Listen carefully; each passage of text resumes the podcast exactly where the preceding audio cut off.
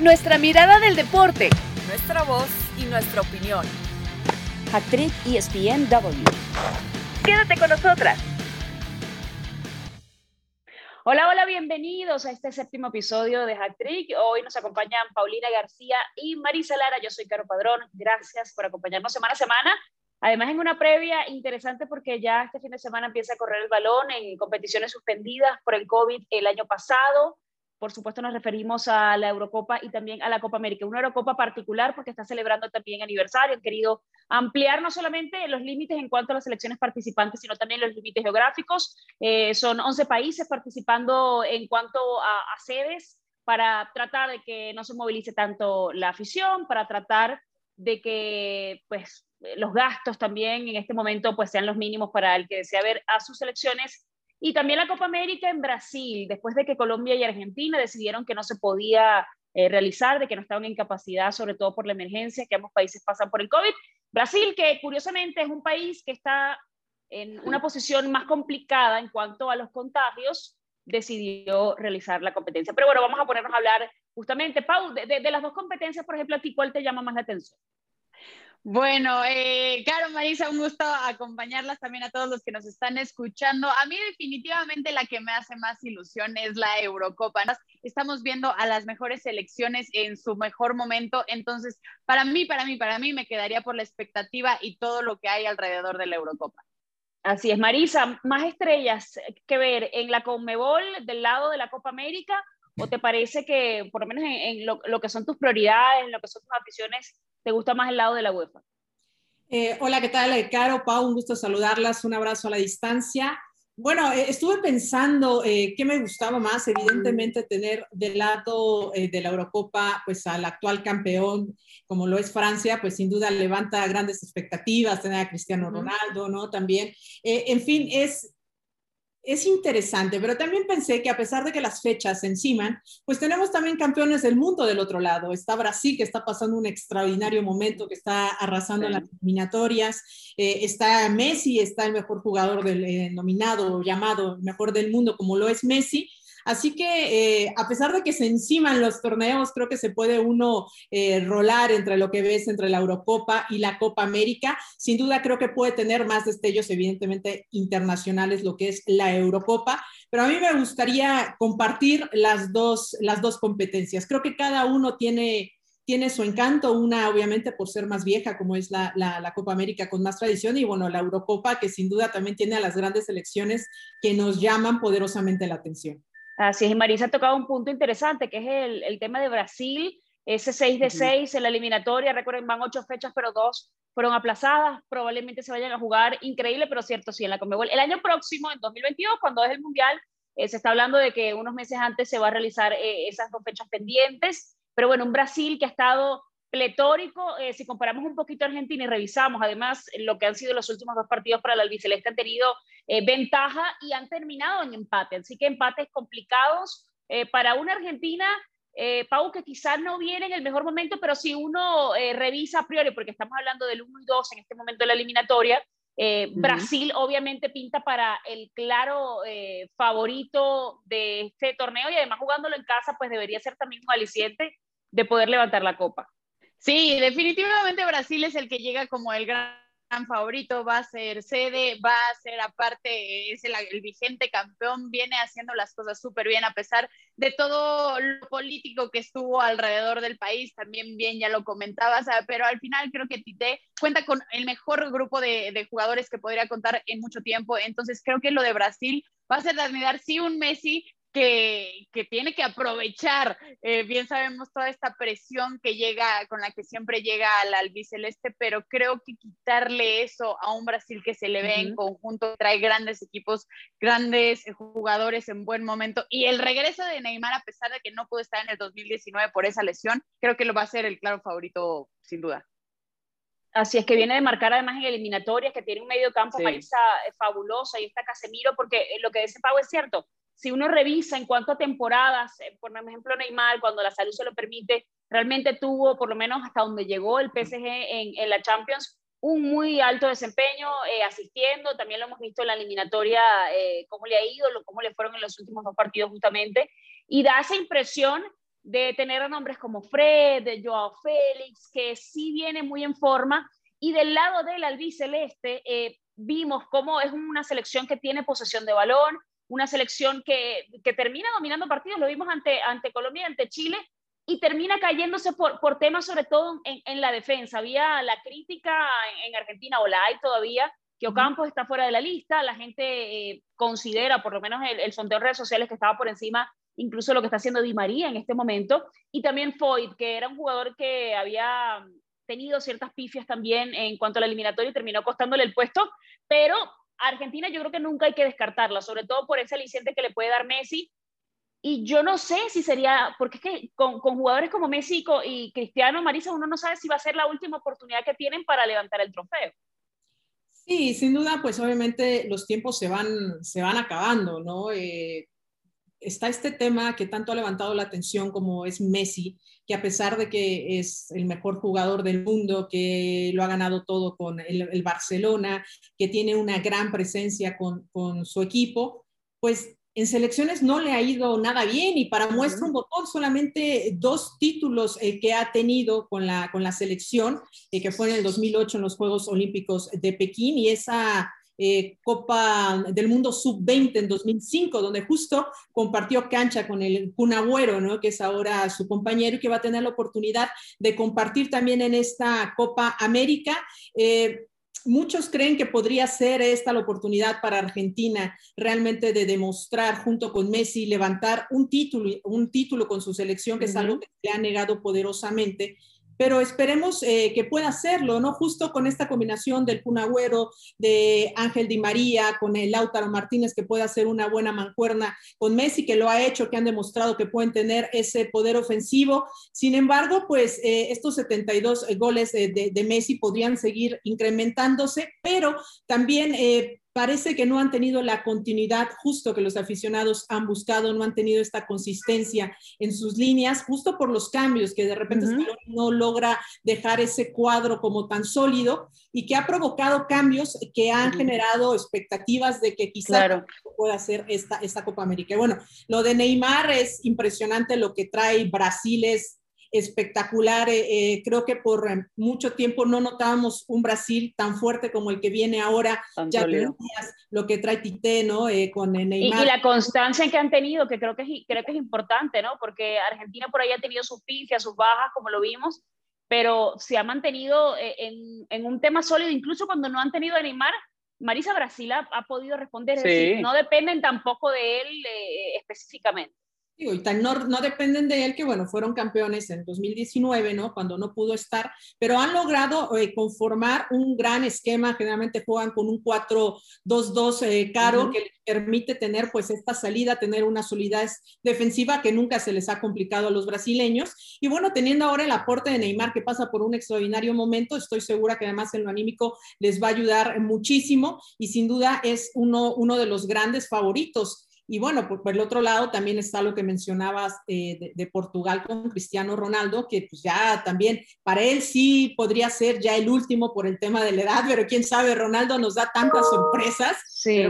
36 años ya podría ser la última oportunidad, digo, a menos que sea como otros grandes atletas, ¿no? Que llegan por ahí a los 40 años, bien conservados y con todo lo, lo que tienen que dar que de hecho es un tipo, bueno, muy disciplinado, de, de eso hablaremos eh, en la siguiente parte, pero uno habla también de otras selecciones que podrían estar como dando sorpresa, no sé si decirle sorpresa a Ecuador, que es muy oficiosa, que va en la tercera posición en la eliminatoria, sabemos además la, fortaleza que tienen jugando eh, de local en la altura, cómo, cómo les beneficia, cómo han podido aprovecharlo, pero vemos otras selecciones como Colombia, que podría, ¿por qué no, eh, Pau, meterse por allí, a pesar de que no tenía James Rueda, fue como muy como muy autoritario en el sentido de que aquí te llames como te llames, si no estás pasando un buen momento realmente no te voy a llamar. Colombia se le vio mejor en los últimos dos partidos, tiende a, a cambiar su sistema, a veces usa 4-4-2, a veces un 4-4-3. Eh, trata de tener un poquito más el balón, también depende contra quién le juega, porque en, en el juego ante Argentina, a pesar de que Argentina le, le comenzó ganando 2-0, lograron, eh, eh, Argentina los descifra, les quita el balón, les quita la posesión, pero logran eh, reponerse y está creo que en el mejor momento Juan Guillermo Cuadrado. Lo hemos visto en los últimos partidos de la eliminatoria. Es un líder que creo que también eso es un, área como de aprovechamiento, ¿no? De que quizá no está James, pero aparecen otros nombres como Cuadrado y terminan tomando la batuta del liderazgo en la cancha de un tipo que tuvo una muy buena temporada en la Juve, realmente para mí es el gran referente del equipo y ahora lo está haciendo con Selección Colombia. Creo que lo de Cuadrado ha sido espectacular, ya lleva un tiempo estando a gran nivel sí, sin duda eh, causó mucha polémica el que James no fuera convocado. Incluso él puso en redes sociales de que no tenía ninguna lesión, que no sabía por qué no lo habían llamado, pero evidentemente eh, esta decisión del técnico de si no estás viviendo un buen momento en tu, en tu equipo, no, no tienes por qué ser llamado a selección, llames como te llames Colombia, que sí creo que tenía un pasito extra cuando iban a hacer eh, esta sede compartida con Argentina para la Copa América, la va a tener un poco más difícil ahora, que podría ser una de las grandes sorpresas. Claro que sí hay que tenerlo ahí circulado. Yo lo creo difícil, sí veo mucho más fuerte a una Argentina, a un Brasil, pero creo que Colombia, Ecuador, que también está viviendo un gran momento, podrían llamar eh, la atención. Perú, igualmente, que lleva siendo ya sorpresa, ya casi ni es sorpresa, es el actual subcampeón, también tuvo una de bronce en, en una edición anterior. Entonces, entre Colombia, Ecuador, eh, Perú podrían estar las sorpresas del torneo. Así es, yo incluiría también de repente a Chile, porque ahí Chile también, a ver, quizá no pasa tan buen momento en la eliminatoria, están séptimos en este momento, pero pues tiene jugadores muy fuertes. Eh, Chile tiene garra, tiene mucho físico yo creo que en una selección o una edición, mejor dicho, como la Copa América puede pasar cualquier cosa. Y hay que hablar también, porque mencionó Pau, eh, Marisa, ya para finalizar el tema de Copa América, eh, eh, mencionó el tema ormeño y cuánto pierde selección mexicana de, tener, haber tenido la oportunidad de, convocar a un jugador que, va a jugar con Perú. Sí, sin duda el tema de Walter Ormeño llama mucho la atención porque incluso estuvo en la polémica hace poquito después de la falta de contundencia de la selección mexicana. Eh, tampoco es que tenga muchos centros delanteros de dónde escoger el tricolor. Uno de ellos era Walter Ormeño, que en un año futbolístico hizo eh, goles y entonces era, era importante poder probarlo para mí, o sea, me gustaba como para poder probarlo porque, insisto, no hay muchos centros delanteros en México. Y bueno, es, es un jugador que al final, bueno, tiene esta, esta nacionalidad también peruana, su abuelo era eh, o es el ex guardameta peruano naturalizado también mexicano, Walter Ormeño, que eh, dirigió, eh, dirigió también aquí en el fútbol mexicano algunos equipos como el América, Chivas, Pumas, en fin, que tiene una tradición también en el fútbol mexicano y que bueno, ahora también eh, Santiago con 27 años, creo que está en un muy buen momento, es quizás en su mejor momento después de que tampoco ha tenido una trayectoria tan, eh, tan destacada como otros, ¿no? Se, se hizo en las fuerzas básicas eh, del América, después probó un poco de suerte en la segunda en Pumas, y luego fue hasta donde Puebla en el 2018 le dio la oportunidad de debutar en primera división, y bueno, en estos dos años y medio es cuando realmente ha logrado llamar la atención de todos. Perú que no lo había tenido como tan en el radar, finalmente algunas eh, bajas hacen que volteen a verlo y le dan la oportunidad ahora. Creo que puede hacerlo muy bien. Eh, es una lástima que no sea por México, pero bueno, creo que con Perú tendrá gran competencia también. Hay grandes jugadores que lo van a saber llevar y bueno, si tiene minutos, pues bueno, se estará acabando ya esta oportunidad para México y tiene también la oportunidad de jugar una gran competencia como lo es Copa América y por qué no, pues seguir elevando su nivel, así que eh, creo que lo podrá hacer bien también si recibe la oportunidad en esta ocasión en Copa América. Claro, ¿se va a arrepentir selección nacional mexicana, Pau, de no llamarlo? Sí, definitivamente. Creo que ahí al Tata le faltó visión hacia futuro. Sí están hablando de que ya la convocatoria de Funes Mori, pero si vemos entre Santi Ormeño y Funes Mori tuvo mejor eh, temporada el, jugador de Puebla. Entonces creo que ahí sí, eventualmente en un futuro, si no está eh, los delanteros que, que, tenían, sí, creo que ahí se va a repetir la selección mexicana tras lo de Raúl Jiménez. claro, seguir muy lejos. La, la, la, convocatoria actual, los primeros juegos, cuando no llegó Alan Pulido y compañía, cuando no llegaron los del MLS, es que no había tampoco en la posición. Entonces pasamos de decir que había muchos a, tener como los jugadores contados. Y más si no quiere utilizar al chicharito, claro, digo, ya no estamos metiendo en selección mexicana, pero más si no quiere llamar al, chicharito, ¿no? Que no es porque sea el goleador histórico de la selección, como dice él, que eso no le den automático el paso y pase a la selección, estoy de acuerdo, pero estaba viviendo un extraordinario momento y volvemos a lo mismo. Si los centros delanteros que tienes no te están eh, dando resultados, como lo es Henry Martin, como lo es el mismo Pulido, pues bueno, tienes que buscar entre las opciones. Y si es lo que falta, ¿cómo dejas ir uno? Jiménez se recupera, por supuesto, que es el que a él le gusta y que le, le viene bastante bien a su esquema. Sí se deja ir una gran oportunidad con Ormeño, sobre todo porque nunca le dio chance de probarlo, ¿no? Así es, y bueno, ya sabemos la, las condiciones de Raúl Jiménez, que no sabemos cuándo estará para jugar al fútbol, eh, cuál va a ser su situación, si realmente va a poder llegar, si va a poder retomar su carrera, todo, todo eso está como en medio de una incógnita porque eh, hay otros temas un poquito más amplios y eso lo hablaremos en otro momento en cuanto a, al futuro de Raúl Jiménez. Nosotros vamos a hacer una pausa en esta edición de Hat Trick y ya regresamos para hablar de lleno ya de los favoritos de la Eurocopa.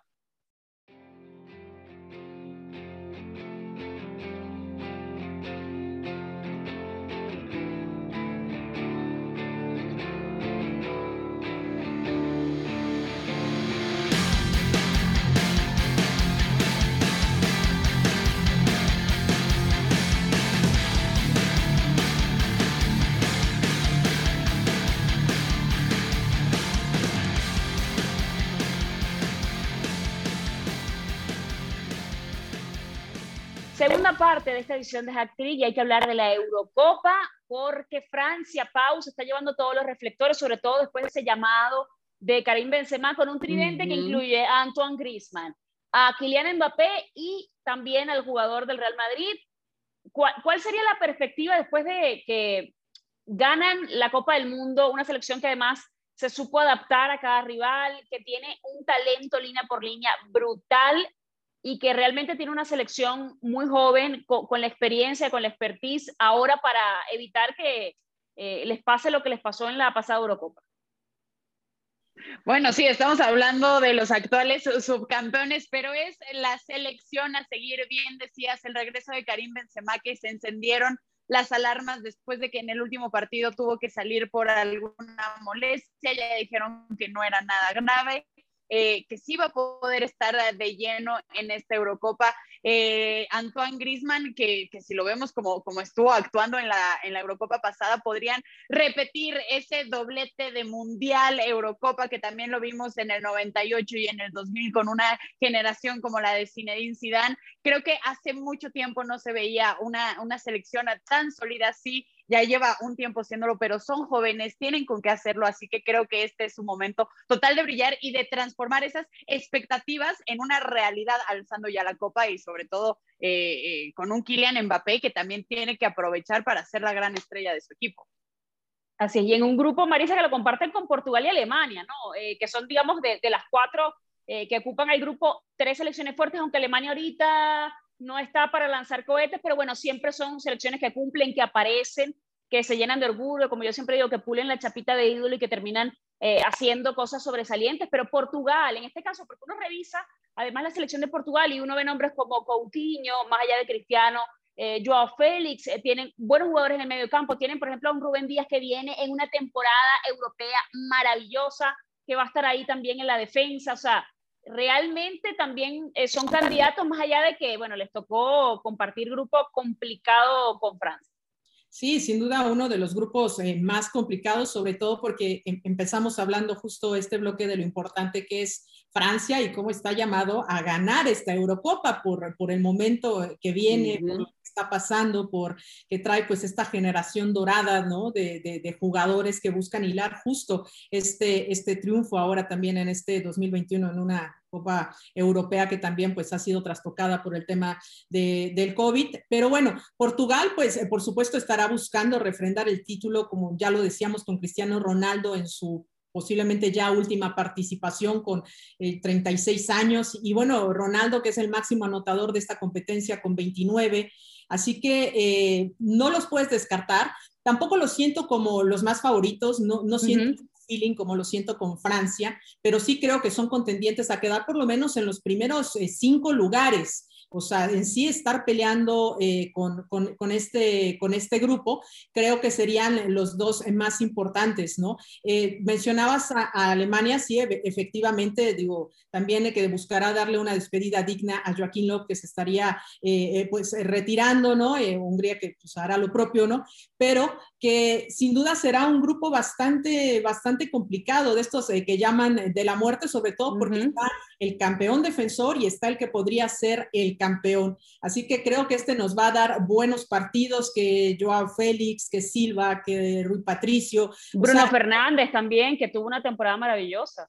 Neves, que vienen en un gran momento y que se conocen. O sea que es una selección de Portugal que se conoce a la perfección, que, que, que, embonan muy bien y aunque ya algunos están pues más grandes y todo, creo que, que traen esta, esta experiencia. Así que sí, podríamos ponerle el grupito de la muerte si te gusta, Caro, porque sí creo que ahí está el que puede pelear el campeonato y el que va a enfrentar a la derrota como es Portugal.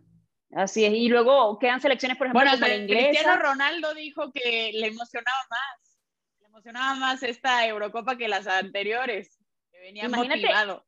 Imagínate el reto, por ejemplo, en esa conversación, Pau, eh, qué interesante lo que dices, de mejor jugador del mundo, que siempre para uno es Cristiano, para otros es Messi, y por lo que han hecho en los últimos años. Si, si crees, por ejemplo, si Messi, si termina ganando Cristiano la Euro otra vez, ya no habría tanta discusión o digo, ¿se, se inclinaría más por el lado cristiano o crees que no? Bueno, es que creo que ese va a ser un tema que siempre va a estar latente porque es eh, eh, hacia dónde se va tu corazón, hacia dónde te gusta el fútbol. La gente que es completamente cristiano creo que va a ser, o la gente que es completamente Messi va a ser difícil el poder aceptar, no, ¿sabes qué?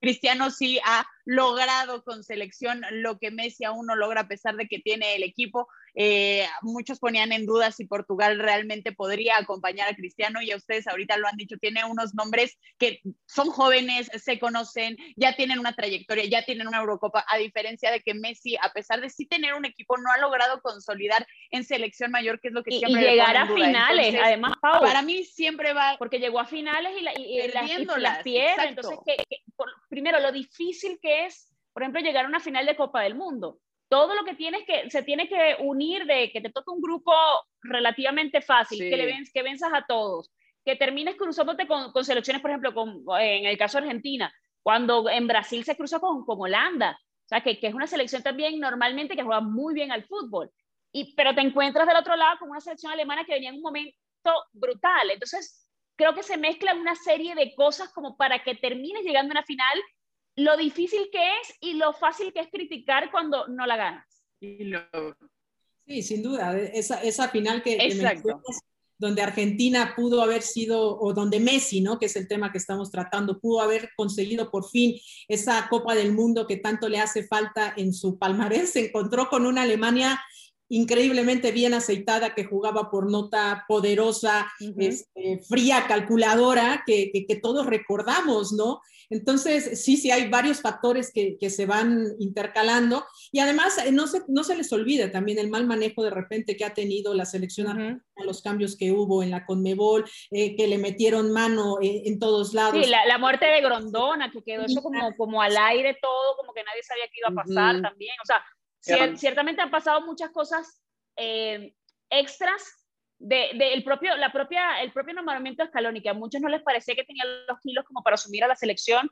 Luego a la gente como que le gustó, se calmó un poco, tampoco les ha ido mal en la eliminatoria, pero tampoco es una selección que uno revisa y tiene unos nombres como quizá, por ejemplo, la época de, de la Brujita Verón, de Zanetti, eh, de, de, nombres que realmente a nivel internacional tenían muchos más kilos. Bueno, dejaron por fuera de Ibala, seguir muy lejos, ¿no? El, el, técnico consideró que no tenía eh, el nivel o qué sé yo y, y, terminó dejándolo por fuera. Pero son selecciones que siempre están llamadas a, a, pelear, lo, que decía Marisa en, en, el tema de Alemania. Por lo menos Italia, ya hablando un poquito más de la Euro para, para no desviarnos tanto o sea, otra vez a Messi a Copa América, por lo menos Italia, esta selección italiana defiende bien, pero juega un poquito más hacia adelante, un poquito más vertical, de repente veremos otra selección de Italia. La selección inglesa que tiene a, Mount, que lo vimos eh, coronarse como campeón de Europa, que, tiene a Foren, que tiene una generación joven que se han estado asesorando además con la selección de Alemania y con la española para tratar de eh, asumir ese, ese, esa historia que lograron eh, conseguir con las categorías inferiores y trasladarla a la selección mayor ellos aparentemente se habían puesto eh, como, como punto, ni siquiera Qatar, el siguiente mundial para tratar, el que justamente nos va a tocar en la zona, para tratar de, de tener un, un, éxito. Pero entonces, Bélgica, por ejemplo, no sé, Pau, qué otro, qué otro nombre en cuanto a selecciones podría destacar en esta, en esta edición de la, de la Euro? Eh, creo que ya mencionaste a los claves. Ahora, a mí lo de Italia me encanta. Incluso Leonardo Bonucci comentó a la prensa italiana que como tal no hay jugadores eh, claves o no hay jugadores em, que marcan la diferencia, pero el grupo es lo que ha sido clave. Está llegando invicto, no ha perdido ningún partido en este 2021. Creo que tiene un grupo accesible para avanzar a la siguiente ronda. Entonces, a mí lo de Italia, que va a ser justamente el que va a inaugurar esta Eurocopa enfrentándose a Turquía, me encanta. Lo de Inglaterra, bueno, eh, creo que ya es momento de que empiece a conseguir y a cosechar eh, o quitarse esa sequía de títulos. Sí, en el Mundial de Rusia lo hizo bastante bien, llegando hasta las semifinales, perdió ante Croacia, eh, comandados por un Harry Kane y qué mejor hacerlo sabiendo que la semifinal y la final sería en Wembley. Entonces, creo que dentro de esos dos, sí, lo de Bélgica y su, que no tenemos que perder en vista es tanto Italia como Inglaterra. Así es. Que no sabemos, por ejemplo, en el caso de Bélgica, Kevin De Bruyne eh, tenía una lesión eh, justamente en, hace un, par de semanas en el tema de la Champions. Eh, el tema de Ben Hazard, que para mí es una moneda al aire, a ver de qué lado cae, tampoco no sabemos si, si va a tener una... Sí, exacto. Eh, Marisa, por ejemplo, eh, si tuvieras que hacer un pronóstico de, campeón, para ti, ¿con quién, con quién te quedas? Eh, pronóstico de campeón, me parece que Francia, creo que es el más sólido por cómo juega, por lo que está haciendo. Híjole, si hubiera una sorpresa, este, me encantaría que fuera, que fuera Italia, creo que ha sufrido muchísimo los últimos años con falta de resultados, que le ha costado mucho la reestructuración después de que su selección se hizo muy vieja y le ha costado y, creo que Roberto Mancini ha sido la persona adecuada para llevarlos en el camino. Me gustaría por ahí verlos por lo menos en semifinales, o saber pasar a instancias de final. Y bueno, eh, del otro lado también me gustaría ver algo con España que tiene nombres interesantes. Eh, lo veo también complicado por el tema de la preparación, por las bajas de COVID con eh, Sergio Busquets y Llorentes que, que tuvieron pero creo que por ahí, si les da el tiempo, ahora que están vacunados y si todo llega como bien, lo veo un poco forzado, pero bueno, me gustaría también que hicieran algo, algo interesante. Bueno, y a los que gustan de Cristiano Ronaldo, seguramente pues pondrán sus canicas de ese lado, ¿no? Así de consagrarse todo hacia arriba, ¿no? Pero bueno, a mí me gustaría Francia. Pau, ¿tú le, pones la, la puestita al lado cristiano o más a Francia?